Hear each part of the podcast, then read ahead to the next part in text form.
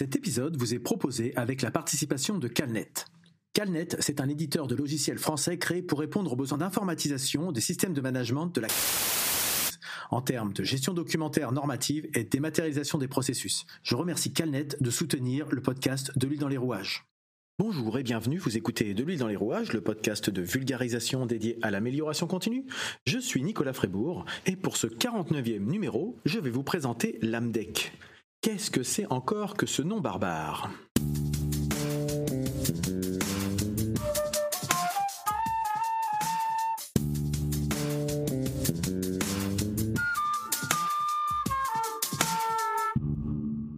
D'abord, je voulais revenir sur la série de podcasts euh, que j'ai mis en ligne dernièrement, puisqu'il s'agissait de l'adaptation des cafés IQSE, qui étaient initialement des rendez-vous euh, sur YouTube, euh, qui se sont déroulés au printemps hein, dernièrement, et pour lesquels j'ai eu pas mal de très bons retours. Donc, je vous remercie. C'était un, cadre un petit peu particulier par rapport au projet initial, mais ça répond à, certaines attentes. Donc, bah, j'en suis ravi, et je remercie Florian Ruhen et Damien Perruchot de m'avoir proposé de réaliser ce type d'entretien. Voilà pour ce préambule. Et bah, pour ce qui nous amène aujourd'hui, l'AMDEC. L'AMDEC, c'est un acronyme, un acronyme français. Pour une fois, c'est pas un anglicisme, même si finalement l'AMDEC, c'est la traduction de l'anglais FMEK, FMEK, euh, pour Failure Modes, Effects and Critically Analysis. Avant de révéler euh, définitivement ce que signifie AMDEC, je vais vous donner un petit peu de, de contexte, puisque l'AMDEC, finalement, c'est une, c'est un dérivé de l'AMDE, l'AM2, euh, l'analyse des modes de défaillance et de leurs effets, qui traite et qui qualifie le moment à partir duquel un système ou un élément n'est plus apte à fonctionner correctement.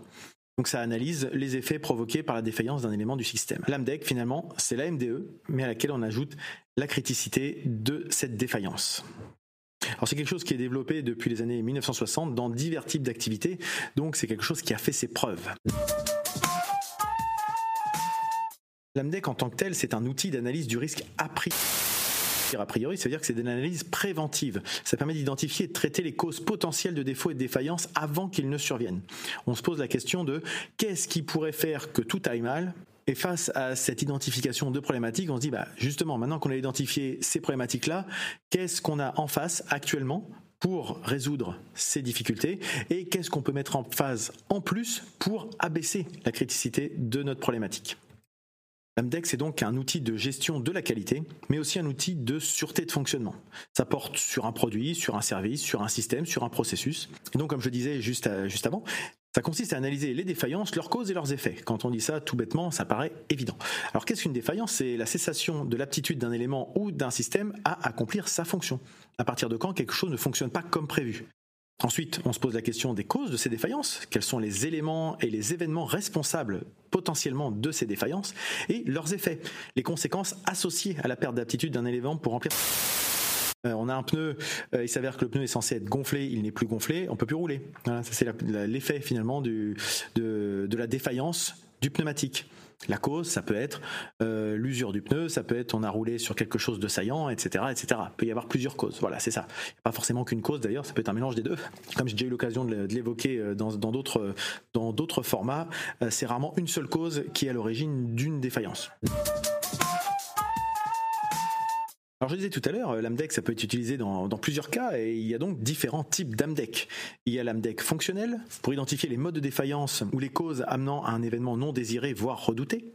L'AMDEC produit pour vérifier la conformité d'un produit développé par rapport aux exigences clients ou par rapport au contexte d'application qu'on imagine l'AMDEC processus, qui nous permet de valider la fiabilité du processus de fabrication, par exemple, éviter les produits non conformes ou les pertes de cadence par rapport à ce qui était prévu. L'AMDEC moyen de production, fiabilité d'un équipement, par exemple, d'une nouvelle ligne l'AMDEC flux, qui a pour objectif d'éviter les ruptures de flux de matière ou d'informations, vérifier les délais d'intervention, le temps de réaction, de correction, euh, les coûts liés à un retour à la normale, parce qu'il y a le coût immédiat et puis il y a le coût global, en fait, effectivement, qu'il faut, qu'il faut prendre en compte. Donc voilà, c'est cinq types d'AMDEC, l'AMDEC fonctionnel, l'AMDEC produit, l'AMDEC processus, l'AMDEC moyen de production et l'AMDEC flux. Alors comment on quantifie la criticité d'un mode de défaillance? On prend l'indice de fréquence, qu'on multiplie par l'indice de gravité, qu'on multiplie lui-même par l'indice de détection. Alors ces indices doivent être définis. Ils sont définis par le client ou par l'entreprise hein, qui, utilise ça, donc qui fixe également un seuil d'acceptabilité. Le seuil d'acceptabilité, c'est le seuil au-dessus duquel toute criticité doit être réduite absolument euh, par un moyen à définir. Ça peut être, euh, on reprend la conception, on reprend, on met en place des actions de surveillance, on met en place un, un plan de maintenance, mais on se dit que au-dessus de tel seuil qui a été identifié inacceptable pour l'entreprise, il faut absolument le baisser. Donc on met en place des actions. Et donc plus la note de criticité est élevée, plus la défaillance est importante. Potentiellement en tout cas, puisqu'on est dans l'analyse a priori.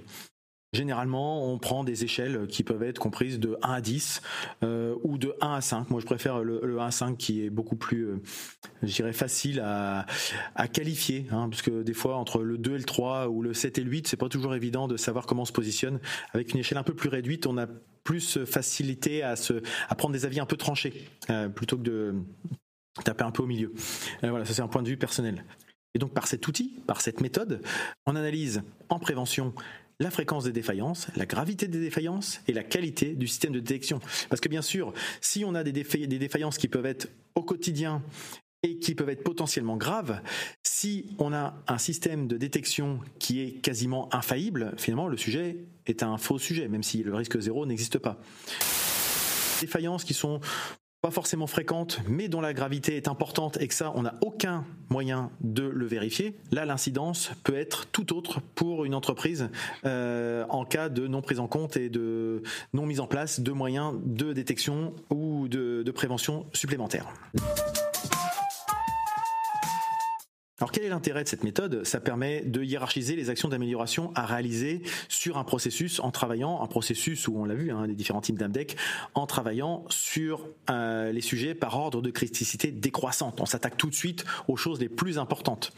Euh, ça peut donc être adapté à toute organisation, à tout domaine, et ça peut servir de base aux différentes analyses de fiabilité, de maintenabilité, de qualité, etc. de toute entreprise.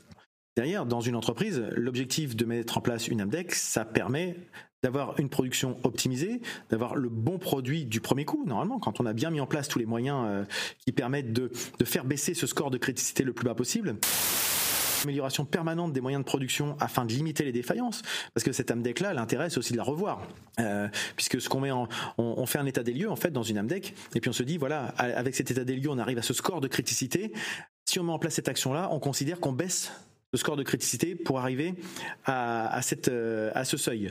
Euh, mais derrière, il faut le revaloriser, le remettre en place. Et donc, si on considère que derrière, ce qu'on a mis en place en ajout devient un élément intégré au système, finalement, cette AMDEC est évolutive et ce qui était jugé comme très critique l'année dernière ne l'est peut-être plus cette année parce qu'on considère qu'on a mis en place les garde-fous, les moyens de contrôle, les moyens de prévention, euh, les moyens de sécurisation qui sont tout à fait adaptés et qui permettent d'avoir une sécurisation de notre, de notre production, de notre flux, de notre service, etc., etc. Alors en utilisant cette méthode et cet outil, euh, je trouve que c'est une autre vertu pour une entreprise, c'est celle de se fixer un seuil de qualité à obtenir. Euh, c'est-à-dire que ça permet à l'entreprise de dire à partir de quand on considère que ça c'est inacceptable, euh, que notre image peut être ternie être euh, insatisfait, que le peut y avoir des sujets de sécurité d'ailleurs, hein, des sujets environnementaux, etc. Une index ça peut toucher surtout. Là, je parle surtout sous l'angle qualité parce que c'est souvent sous cet angle-là qu'on le prend. Mais vous voyez bien que cette approche-là peut être adaptée à n'importe quelle thématique finalement QSE. Donc ça permet à l'entreprise elle-même de se positionner, de réfléchir, de, de, de, se fixer des objectifs et euh, de mettre en place derrière les moyens pour y parvenir. Encore une fois, ce sur quoi je me bats en général avec les entreprises, quand je dis je me bats, c'est pas c'est pas que je, vais au, combat, c'est que c'est les choses que je défends. Euh, c'est attention d'avoir les moyens de ses ambitions. Et ce type d'outil peut aider à identifier euh, les priorités et pas se dire on va tout attaquer. Derrière, il y a cette approche qui est qui permet d'avoir cette hiérarchie. Et derrière, on va voir que cet outil nécessite un peu de méthodologie quand même pour être bien réalisé. Alors la mise en œuvre, euh, c'est quelque chose qui doit se faire de manière collective, exhaustive et systématique. Euh, collective plus il y a d'expertises diverses, plus on a la possibilité d'avoir des angles d'approche différents, des, réflexions qui peuvent sortir un petit peu du, je dirais, de la zone de confort ou de notre nos schémas de pensée euh, habituels, et donc potentiellement d'identifier des problématiques qu'on n'aurait pas vues initialement si on était tout seul face à une page blanche. Et l'objectif, c'est d'avoir aussi, de manière collective, des gens aussi avec des pouvoirs de décision pour engager des mesures nécessaires. Euh, si moi, en tant que consultant, je fais ça dans mon coin et que je donne aux entreprises et que derrière personne ne met les moyens en face, ça, ça restera euh, qu'un, je dirais qu'une déclaration d'intention, mais sans vraiment d'action concrète. Donc il faut vraiment que autour de la table, quand euh, cet outil est, mis, est mis en place, il y ait des mesures qui soient définies et qui aient la possibilité d'être mises en place rapidement. Alors, systématique et exhaustif, en plus du collectif, c'est-à-dire qu'on doit examiner chaque mode de défaillance pour tous les éléments du système, histoire de ne pas se retrouver un petit peu des fois pris au dépourvu en se disant mince ce truc-là on l'avait pas vu et finalement c'est assez assez problématique, voire pour pas. Et donc pour chaque mode de défaillance, on choisit un élément ou un composant du système, on retient euh, l'état de fonctionnement, euh, en fonctionnement normal, euh, en mode arrêt, etc. On identifie les, causes de ce mode de défaillance et ses conséquences.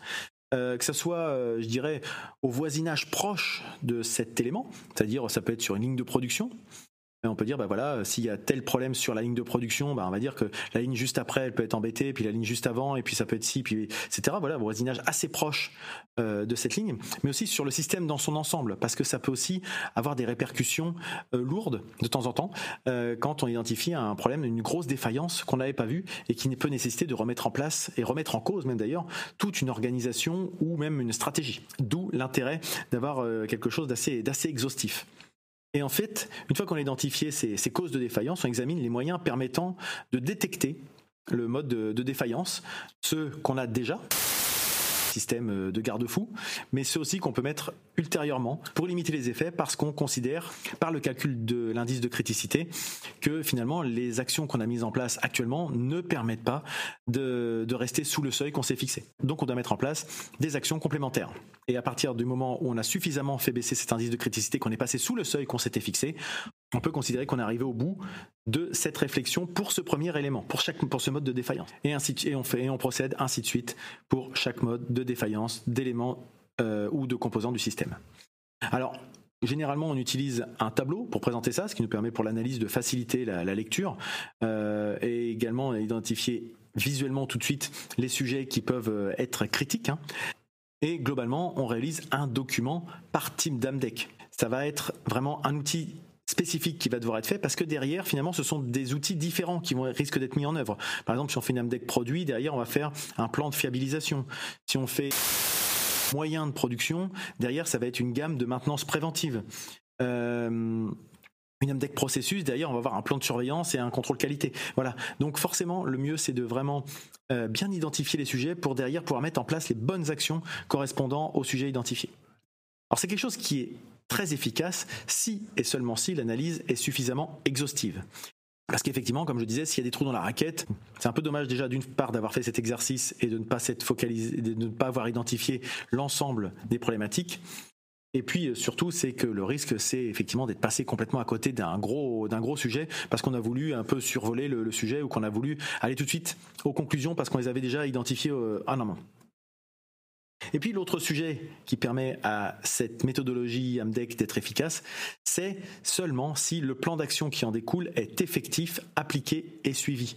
L'outil AMDEC, c'est pas une fin en soi. On fait pas une AMDEC pour avoir un beau tableau, euh, etc. Derrière, il faut que les actions soient réellement mises en application et pas uniquement, euh, encore une fois, des déclarations d'intention. Ce qui nous permet ensuite derrière, comme je l'ai dit tout à l'heure, de reboucler et d'être dans une démarche d'amélioration continue. Est-ce que les actions qu'on avait identifiées ont été efficaces? Est-ce qu'elles nous ont vraiment permis de réduire notre criticité? Est-ce qu'on a diminué nos dysfonctionnements, nos défaillances? Ou euh, est-ce que finalement, bah, ce qu'on avait identifié, malheureusement la problématique s'est produite et ce qu'on avait identifié n'a pas été du tout utile pour nous permettre de vivre sereinement ces problématiques? Voilà, ça, c'est vraiment des choses importantes. Faites bien l'analyse et surtout derrière de cette analyse, mettez-la vraiment en application. C'est valable d'ailleurs pour tout en général. Alors, l'avantage de l'AMDEC, c'est que c'est un outil qui est très efficace pour identifier des défaillances simples euh, grâce à l'approche systémique c'est un outil d'aide pour identifier les défaillances. Parce que des fois, on ne sait pas par quel bout prendre les sujets, etc. On se dit bah, quelle, méthodologie utiliser. Donc, euh, c'est très intéressant. Et puis derrière, assez simple de mise en application et ça permet d'identifier les moyens pour limiter les effets ou prévenir l'occurrence de nos problématiques quand on rencontre des défaillances. En revanche, ça a quand même quelques limites et ça devient très difficile pour des systèmes assez complexes notamment à cause de l'importante quantité d'informations à traiter quand il s'agit de gérer des choses assez, complexes justement. Et de fait, c'est très dépendant des, des personnes qui vont réaliser cette analyse. Parce que plus c'est complexe, plus il faudra des experts de chaque domaine pour être sûr de ne pas être passé à côté de sujets importants. Et donc, ce qu'on peut voir, c'est que cette AMDEC doit parfois être complétée, parce qu'elle ne permet pas d'avoir une vision forcément croisée de pannes possibles et des conséquences. C'est-à-dire que deux pannes qui surviendraient en même temps sur deux sous-systèmes, euh, quelle est la conséquence pour le système entier? Et ce sont des choses qui peuvent arriver.